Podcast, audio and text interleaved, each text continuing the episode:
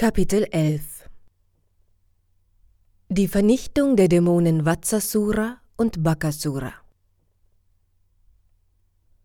Als die beiden Arjuna-Bäume mit lautem Krachen zu Boden stürzten, war es, als fielen zwei Blitze vom Himmel.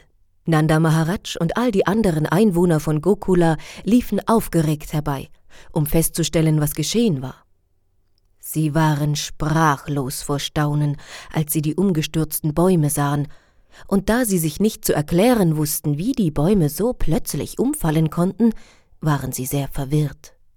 Als sie den kleinen Krishna bemerkten, der noch immer mit den Stricken Mutter Yashodas gefesselt war, dachten sie, irgendein Dämon müsse die Ursache für diesen Vorfall gewesen sein. Wie sonst hätte etwas so Außergewöhnliches geschehen können?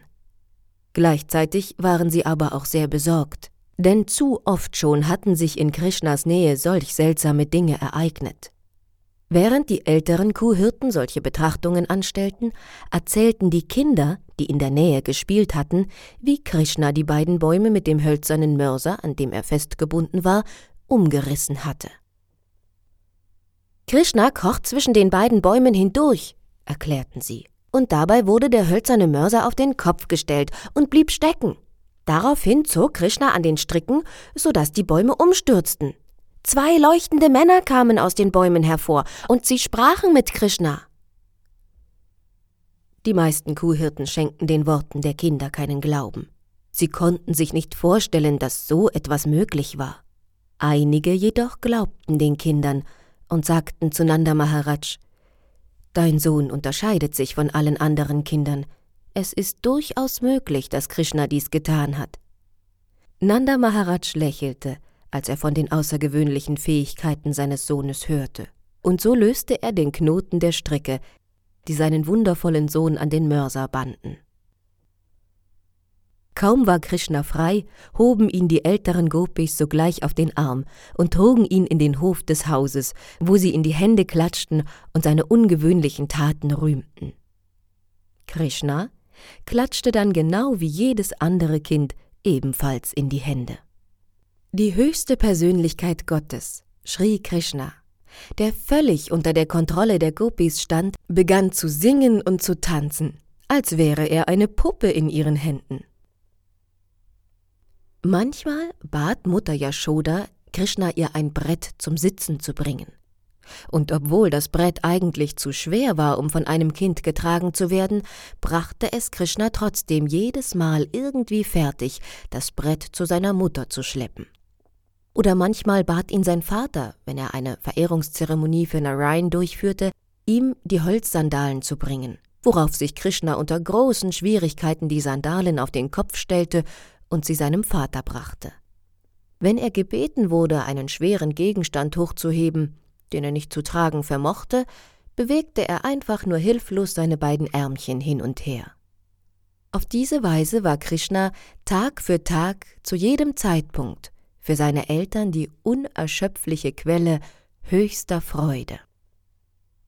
Der Herr entfaltete diese kindlichen Spiele vor den Einwohnern von Vrindavan, weil er damit den großen Philosophen und Weisen, die nach der absoluten Wahrheit forschen, zeigen wollte, wie die höchste absolute Wahrheit, die Persönlichkeit Gottes, von den Wünschen seiner reinen Geweihten kontrolliert wird.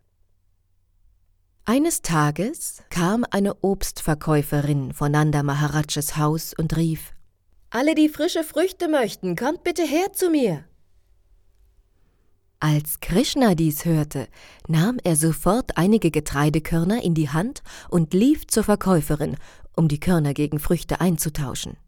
In jenen Tagen betrieb man Tauschhandel, und Krishna hatte des Öfteren gesehen, wie seine Eltern Getreide gegen Früchte und andere Dinge eintauschten, und deshalb machte er es ihnen nach. Doch seine Hände waren noch sehr klein, und er achtete nicht darauf, sie fest zusammenzuhalten, weshalb die meisten Getreidekörner zu Boden fielen. Die Frau, die gekommen war, um Früchte zu verkaufen, sah dies und war fasziniert von Krishnas Schönheit. Ohne zu zögern nahm sie von Krishna die letzten Getreidekörner an, die er noch hatte, und füllte ihm dafür die Hände mit Früchten. Als sie danach in den Korb schaute, in welchem sie ihre Früchte aufbewahrte, sah sie zu ihrem Erstaunen, dass der ganze Korb mit funkelnden Juwelen gefüllt war. Der Herr erteilt alle nur denkbaren Segnungen. Wenn jemand dem Herrn etwas gibt, verliert er niemals dabei, sondern gewinnt millionenfach.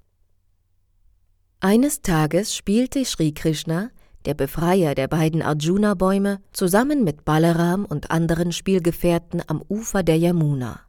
Und weil es schon fast Mittag war, ging Rohini, die Mutter Balarams, zu ihnen hinaus, um sie nach Hause zu rufen. Aber Balaram und Krishna waren so sehr in das Spiel mit ihren Freunden vertieft, dass sie nicht zurückkehren wollten. So spielten sie einfach weiter, und als Rohini unverrichteter Dinge zurückkehren musste, schickte sie Mutter Yashoda an die Yamuna hinunter, damit sie die Jungen abermals rief. Mutter Yashoda liebte ihren Sohn so sehr, dass sich auf dem Weg ihre Brust mit Milch füllte. Sie rief laut Mein liebes Kind, komm bitte schnell nach Hause. Die Zeit zum Essen ist bereits vorüber. Dann fuhr sie fort. Lieber Krishna, mein liebes lotusäugiges Kind, bitte komm und nimm meine Brust. Du hast nun lange genug gespielt, mein Liebling, und du bist bestimmt hungrig. Auch wirst du vom langen Spielen müde geworden sein. Daraufhin wandte sie sich an Balaram. Mein lieber Balaram, o Ruhm deiner Familie, bitte komm zusammen mit deinem jüngeren Bruder sofort nach Hause. Ihr spielt schon seit dem Morgen und ihr müsst daher sehr müde sein. Bitte kommt und nehmt euer Mittagessen zu euch. Euer Vater, Nandaraj, wartet bereits. Er möchte essen, und so bitte ich euch unverzüglich nach Hause zu kommen, damit ihr nicht länger zu warten braucht. Als Krishna und Balaram hörten, dass Nanda Maharaj auf sie wartete und nicht ohne sie mit dem Essen beginnen wollte, schickten sie sich an, nach Hause zu gehen. Doch sogleich beklagten sich ihre Spielgefährten. Krishna verlässt uns immer dann, wenn unser Spiel gerade am schönsten ist. Das nächste Mal werden wir ihm nicht erlauben, einfach fortzugehen. Krishnas Spielkameraden drohten, ihn nicht wieder mitspielen zu lassen, und als Krishna das hörte, wurde er sehr ängstlich, und statt nach Hause zu gehen, gesellte er sich wieder zu den spielenden Jungen. Diesmal begann Mutter Yashoda, die Kinder zu schelten, und sagte zu ihrem Sohn Mein lieber Krishna, Glaubst du, dass du ein Gassenjunge bist? Oder dass du kein Zuhause hast? Bitte komm jetzt auf der Stelle nach Hause. Du spielst schon seit dem frühen Morgen und bist von oben bis unten mit Schmutz bedeckt. Komm jetzt endlich nach Hause und nimm dein Bad. Außerdem wird heute dein Geburtstag gefeiert. Du solltest daher den Brahmanas Kühe spenden. Siehst du nicht, dass auch deine Spielkameraden von ihren Müttern fein angezogen und geschmückt worden sind? Auch du musst dich waschen und dir schöne Gewänder und Schmuckstücke anlegen. Bitte komm mit mir, nimm dein Bad und zieh frische Kleider an. Dann kannst du wieder spielen gehen. Auf diese Weise rief Mutter Yashoda nach Sri Krishna und Sri Balaram, die von großen Halbgöttern wie Brahma und Shiva verehrt werden. Mutter Yashoda glaubte, Krishna und Balaram seien ihre Kinder. Als Krishna und Balaram nach Hause kamen, badete Mutter Yashoda sie gründlich und schmückte sie mit den schönsten Kleidern und Juwelen. Dann rief sie die Brahmanas herbei und ließ ihnen zur Feier des Tages von ihren Kindern viele Kühe schenken. Auf diese Weise feierte Mutter Yashoda Krishnas Geburtstag. Kurze Zeit danach versammelten sich alle älteren Kuhhirten unter Nanda Maharajs Leitung und berieten, was sie gegen die von den Dämonen verursachten Störungen im Mahavan-Gebiet unternehmen könnten. In dieser Zusammenkunft war auch Upananda, der Bruder Nanda Maharajs, anwesend. Er galt als sehr gelehrt und erfahren, und er war Krishna und Balaram sehr zugetan. Upananda war ebenfalls ein Führer unter den Hirten, und so ergriff er das Wort. Meine lieben Freunde, wir sollten diesen Ort so schnell wie möglich verlassen. Denn wir werden ständig von gefährlichen Dämonen heimgesucht, die unseren Frieden stören und es anscheinend vor allem auf unsere Kinder abgesehen haben. Denkt nur an Putana, wie sie den kleinen Krishna töten wollte. Nur durch die Gnade Sri Haris wurde er damals aus ihren Händen gerettet. Kurz darauf wurde Krishna von dem Wirbelsturmdämon in den Himmel getragen. Doch auch da wurde Krishna durch die Gnade Sri Haris gerettet, während der Dämon vom Himmel stürzte und auf dem felsigen Boden den Tod fand. Erst kürzlich spielte das Kind zwischen zwei Bäumen, die plötzlich mit lautem Getöse umstürzten. Auch in diesem Fall blieb Krishna wie durch ein Wunder unverletzt. Sri Hari rettete ihn also auch dieses Mal. Stellt euch nur vor, wie groß unser Kummer sein würde, wenn Krishna oder irgendeines der Kinder, die mit ihm spielten, von den niederstürzenden Bäumen erschlagen worden wäre. Wenn wir all diese Begebenheiten in Betracht ziehen, müssen wir zu dem Schluss kommen, dass dieser Ort nicht mehr genug Sicherheit bietet. Lasst uns also von hier fortziehen. Bisher wurden wir durch die grundlose Barmherzigkeit Sri Haris vor allen Gefahren bewahrt. Doch nun sollten wir vorsichtig sein und diesen Ort verlassen. Lasst uns irgendwo anders hingehen, wo wir in Frieden leben können. Ich halte es für das Beste, wenn wir in den Wald, der als Vrindavan bekannt ist, ziehen. Ich halte es für das Beste, wenn wir in den Wald, der als Vrindavan bekannt ist, ziehen wo gerade jetzt frisch gewachsene Gräser und Kräuter stehen. Dieser Ort eignet sich sehr gut als Weideplatz für unsere Kühe, und unsere Familien, die Gopis mit ihren kleinen Kindern, können dort in Frieden leben. In der Nähe von Vrindavan befindet sich der wunderschöne Govardhan-Hügel. Auch dort gibt es reichlich frisches Gras und anderes Futter für unsere Tiere, so dass es nicht schwierig sein wird, dort zu leben. Ich schlage deshalb vor, dass wir uns sofort an diesen wunderschönen Ort begeben und hier keine Zeit mehr verlieren. Lasst uns so schnell wie möglich unsere Karren beladen, und wenn ihr nichts dagegen habt, können wir aufbrechen und die Kühe vor uns hertreiben. Als Upananda geendet hatte, stimmten ihm sogleich alle Kuhhirten zu. Oh ja, lasst uns unverzüglich aufbrechen. So lud jeder seine Möbel und Haushaltsgegenstände auf die Karren und machte sich bereit für die Fahrt nach Vrindavan. Alle alten Männer, die Kinder und die Frauen konnten auf den Wagen Platz nehmen. Und die Hirten bewaffneten sich mit Pfeil und Bogen und gingen neben dem Wagen her.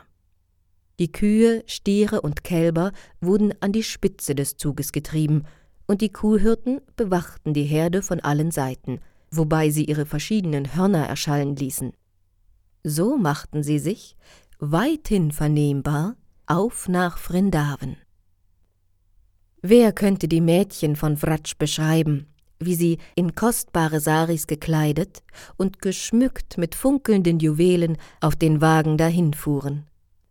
Und sie alle sangen wie gewohnt über Krishnas transzendentale Spiele und Taten. Mutter Yashoda und Mutter Rohini fuhren auf einem eigenen Wagen, und Krishna und Balaram saßen auf ihren Schößen. Während der Fahrt sprachen Yashoda und Rohini viel mit Krishna und Balaram, und weil ihnen diese Gespräche unbeschreibliche Freude bereiteten, sahen sie so wunderschön aus. Als die Kuhhirten schließlich Vrindavan erreichten, wo jeder ewiglich in Glück und Frieden lebt, umschlossen sie diesen Ort, indem sie mit all ihren Wagen und Karren eine Grenze bildeten. Sie betrachteten die Schönheit des Govardhan-Hügels, der sich über dem Ufer der Yamuna erhebt, und dann begannen sie, die Häuser ihres Dorfes zu errichten. Einige der Bewohner gleichen Alters pflegten zusammen durch die Gegend zu gehen, und die Eltern redeten und lachten mit ihren Kindern. So waren alle Bewohner Vrindavens glücklich und zufrieden. In dieser Zeit wurden Krishna und Balaram die Kälber anvertraut. Die erste Verantwortung, die den Hirtenjungen übertragen wird, besteht darin, sich um die kleinen Kälber zu kümmern. Die Knaben werden von klein auf im Hüten der Kühe geschult. Krishna und Balaram gingen also mit ihren gleichaltrigen Freunden auf die Weide und hüteten dort die Kälber, wobei sie mit ihren Gefährten spielten. Während die beiden Brüder die Kälber beaufsichtigten, spielten sie manchmal auf ihren Flöten, und manchmal nahmen sie Amalaki oder Beelfrüchte und vergnügten sich wie kleine Kinder beim Ballspiel. Oder dann tanzten sie und ließen dabei ihre Fuß- und Handglöckchen melodisch erklingen. Manchmal verkleideten sie sich auch mit Decken als Stiere und Kühe, und als weiteres Spiel ahmten die beiden Brüder das Muhn der Rinder nach und kämpften miteinander wie Stiere, oder dann ahmten sie die verschiedenen Vogel- und Tierstimmen nach. Auf diese Weise erfreuten sie sich ihrer Kindheit und verhielten sich dabei ganz wie gewöhnliche Erdenkinder. Als Krishna und Balaram einmal am Ufer der Yamuna spielten, näherte sich ihnen plötzlich ein Dämon mit Namen Vatsasura, der die Form eines Kalbes angenommen hatte und nach Vrindavan gekommen war, um die beiden Brüder zu töten. Weil der Dämon wie ein Kalb aussah, gelang es ihm, sich unter die anderen Kälber zu mischen. Doch Krishna durchschaute seine Absicht und unterrichtete sofort Balaram von seinem Eindringen. Die beiden Brüder folgten dem Dämon und schlichen sich von hinten an ihn heran. Dann packte Krishna den Kalbsdämon unvermittelt an den Hinterbeinen und am Schwanz, wirbelte ihn einige Male in der Luft herum und schleuderte ihn auf den nächsten Baum. Der Dämon verlor augenblicklich das Leben und stürzte von der Spitze des Baumes auf den Boden herab. Als er tot auf dem Waldboden lag, beglückwünschten die Hirtenjungen ihren Freund Sri Krishna und riefen begeistert Einfach wunderbar, das hast du großartig gemacht. Und die Halbgötter ließen vor Freude Blumen vom Himmel regnen. Krishna und Balaram, die Erhalter der gesamten Schöpfung, pflegten jeden Morgen in den Wald zu gehen, um dort ihre Kälber zu hüten. Auf diese Weise genossen sie ihre Kindheitsspiele als Hirtenknaben in Vrindavan. Alle Hirtenjungen gingen täglich an das Ufer der Yamuna, um dort die Kälber zu tränken. Gewöhnlich tranken die Jungen bei dieser Gelegenheit ebenfalls aus dem Fluss. Und eines Tages, als sie gerade wieder getrunken hatten und am Flussufer saßen, sahen sie ganz unvermittelt ein riesiges Tier auftauchen, das große Ähnlichkeit mit einer Ente hatte und so hoch wie ein Berg war. Sein Schnabel schien so mächtig wie ein Blitzstrahl zu sein, und beim Anblick dieses ungewöhnlichen Tieres bekamen Krishnas Freunde große Angst. Das Ungeheuer war Bakasura, ein guter Freund Kangsas. Und als er die Kinder erreicht hatte, stieß er mit seinem spitzen und scharfen Schnabel blitzschnell auf Krishna zu und verschlang ihn. Als Krishna so plötzlich verschlungen wurde, stockte allen Knaben, sogar Balaram, der Atem, als hätte sie das Leben verlassen. Der Dämon jedoch verspürte plötzlich ein unerträgliches Brennen in der Kehle, das von Krishnas glühender Ausstrahlung verursacht wurde.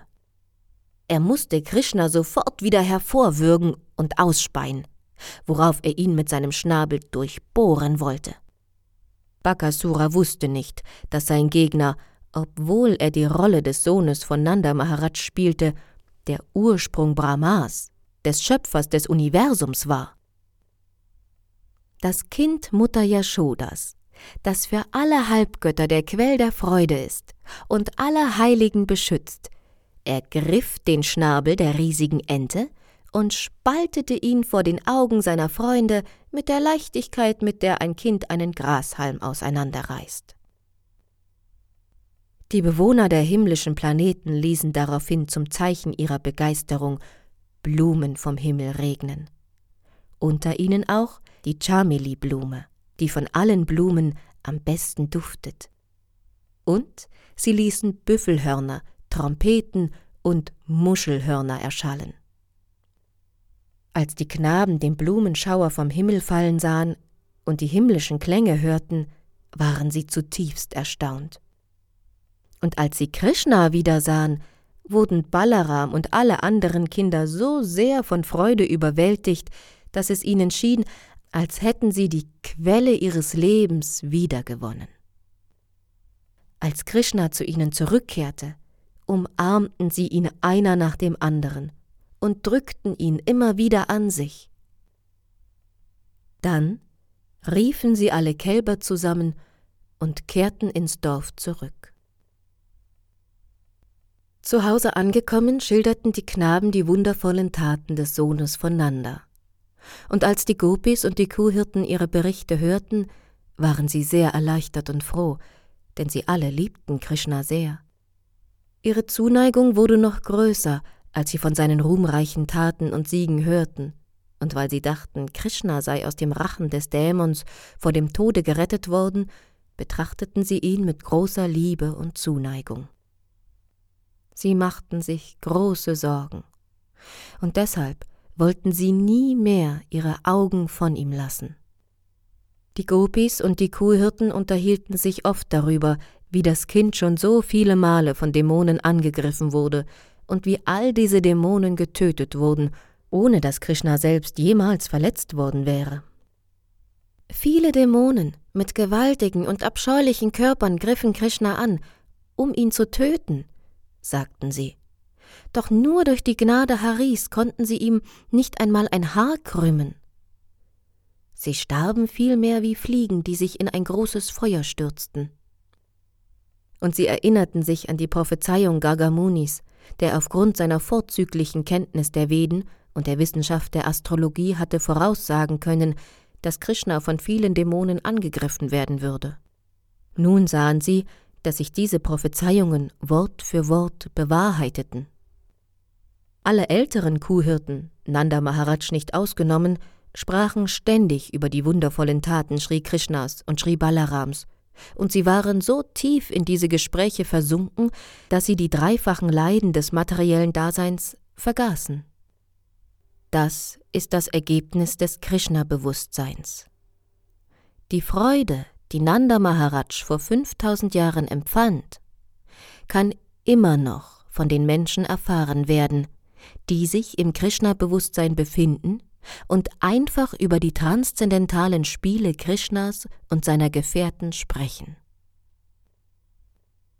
So genossen Balaram und Krishna ihre Kindheitsspiele. Sie ahmten die Affen Sri Ramachandras nach, die eine Brücke über den Ozean bauten, und imitierten Hanuman, wie er über das Meer nach Ceylon sprang. Im Kreis ihrer Freunde ahmten sie noch viele andere derartige Spiele nach und verbrachten auf diese Weise glücklich ihre Kindheit. Hiermit enden die Bhaktivedanta-Erläuterungen zum elften Kapitel des Krishna-Buches Die Vernichtung der Dämonen Vatsasura und Bakasura.